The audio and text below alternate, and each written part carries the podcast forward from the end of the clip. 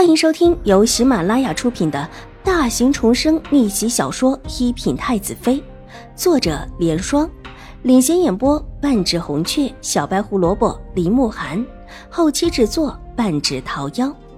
喜欢宫斗宅斗的你千万不要错过哟，赶紧订阅吧！第八百五十九集。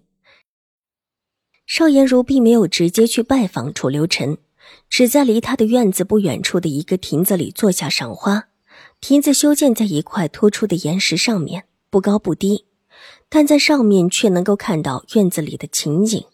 反过来说，在院子里的人抬头一看，必然也是可以看到亭子里的邵颜如。郑屋也正对着这一处亭子，站在窗口往外望，同样能够看到他。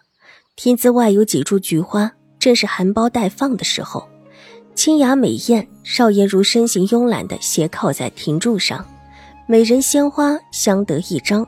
不管是谁，远远的看到这一幕，都会忍不住的驻足观望一番。对于自己的容色，邵颜如向来自信。小时候楚留臣是没开窍，而今长大了的陈王，当然和小时候。对待小女子的态度是有所不同的。皇家的表情不少，嫁出去的公主也不少，表姐表妹也不乏其人。但小的时候，他就听越王和周王说过，楚留臣就没给谁好脸色过，更没认什么表妹的亲戚。但方才他居然认了邵婉如表妹，这代表就是开了窍了。那就好，就怕陈王不开窍。既然开了窍了，对女子的态度自然是不同的。纵然之前他对自己不客气，又能如何？原本陈王就不是一般的王爷，向来对人冷落的，想什么说什么，在宫里也是如此，更何况在这儿。邵颜如自信陈王多和自己接触几次，也会像越王和周王一般对自己和顺起来。山里有风。在高处风更大一些，入秋的天气若不是一个艳阳天，还是有一些凉意的。邵颜如在亭子里吹了许久的风，终于看到院子里有人出来。远远望去，裘衣华服，后面还跟着一众侍卫和小太监，众星捧月中的可不就是楚留臣？看他的样子，似乎是要外出。邵颜如扶着舒淇站了起来。缓步困难地往下行去，台阶不多，但是弯弯绕绕，再加上他腿脚不太方便，待得他下来，楚留臣正巧走过他面前，只是他目不斜视，仿佛没有看到他的样子。参见殿下。邵颜如紧走两步，上前对着楚留臣的背影恭敬的行了一礼。楚留臣的脚步停了下来。侧目上下打量他一眼，温和的问道：“何事？”不知道殿下就在此处，打扰了殿下的休息，实在对不起。邵颜如咬了咬唇，抬起了柔婉美丽的小脸，带着几分娇羞的看着楚留臣，那张俊美的脸如同画中人一般，即便他早有打算，这会儿看到也不由得真的脸红起来。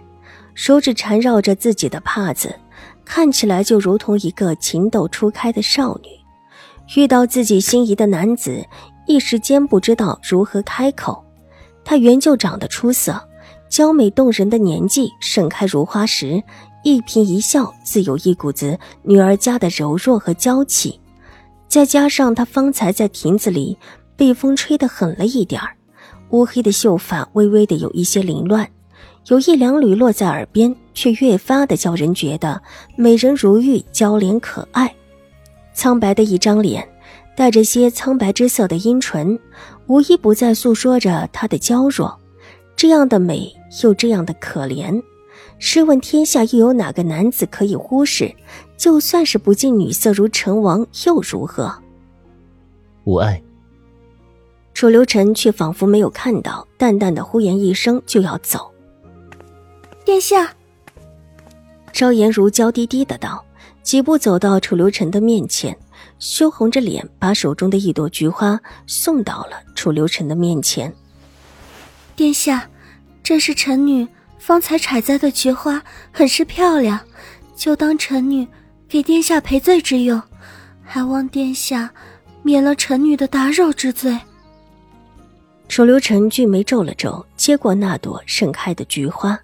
邵颜如大喜，眼眸带着隐隐的秋波，激动不已的看着楚留臣，声音几乎娇柔的要滴出水来。殿下，花被随意的扔在了地上，楚留臣一脚踩了上去，花落碾碎成泥。楚留臣的眉眼还是文雅的，几乎可以说是温润如玉，微微一笑，带着人转身匆匆离开，独留下邵嫣如站立在风中。若不是舒淇一直扶着他，他方才差一点晕倒。小姐，小姐，看着颜色苍白若雪的邵颜如，舒淇也慌了，急忙低声道，目光看向前行的楚留臣，心里一阵惊悸。方才他看得清楚，这位成王殿下脸上笑容虽然温和，但嘴角却微微勾起。那种温和的笑意，更像是凌厉的利剑，毫不留情的划破了自家小姐营造的暧昧春情之中。这位成王殿下真的不是越王殿下和周王殿下，比无视更直接的就是踩踏，毫不留情的踩踏。我们走。邵颜如的脸色青了，之后又绿了，而后又恼羞成怒的红了。自打他两年多前下山之后，他一直是众人追捧的对象。不管是越王还是周王，都曾经向他许诺，愿意娶她为正妃。但在局势没有明朗之前，他不愿意给他们任何准确的答复。可不管如何，他们两个都是捧着他的，有什么好的都会偷偷送到他面前讨他欢心。陈王果真是个不解风情的榆木疙瘩。恼羞成怒的回去，还没到自己的院门口，却被人拦下来。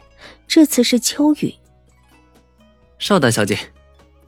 秋雨满脸笑容的迎了上来，他让人盯着邵颜如，知道他出去了，就在这门口守着他。虽然守的时间久了一些，但总比见不到的好。这几天过去了，他再也没有见过邵大小姐，心里极是惦记。舒淇上前一步。拦在了邵颜如的面前，她是邵颜如的贴身丫鬟，当然知道她对眼前这个秋玉没什么好感，自然做出一副很守规矩的丫鬟护着小姐的模样。邱大人，您失礼了。我我的确是失礼了，就是想问问之前大小姐的伤如何了。秋玉搓了搓手，红着脸。心仪的人就在眼前，但偏偏被这个丫鬟挡了道。但即便如此，他也是喜欢的，说明邵大小姐那是一位守礼的小姐。那天的事情根本不可能是她。想着她这么的端庄得体，居然还被人误会，心里越发的怜惜起来。本集播讲完毕，下集更精彩，千万不要错过哟。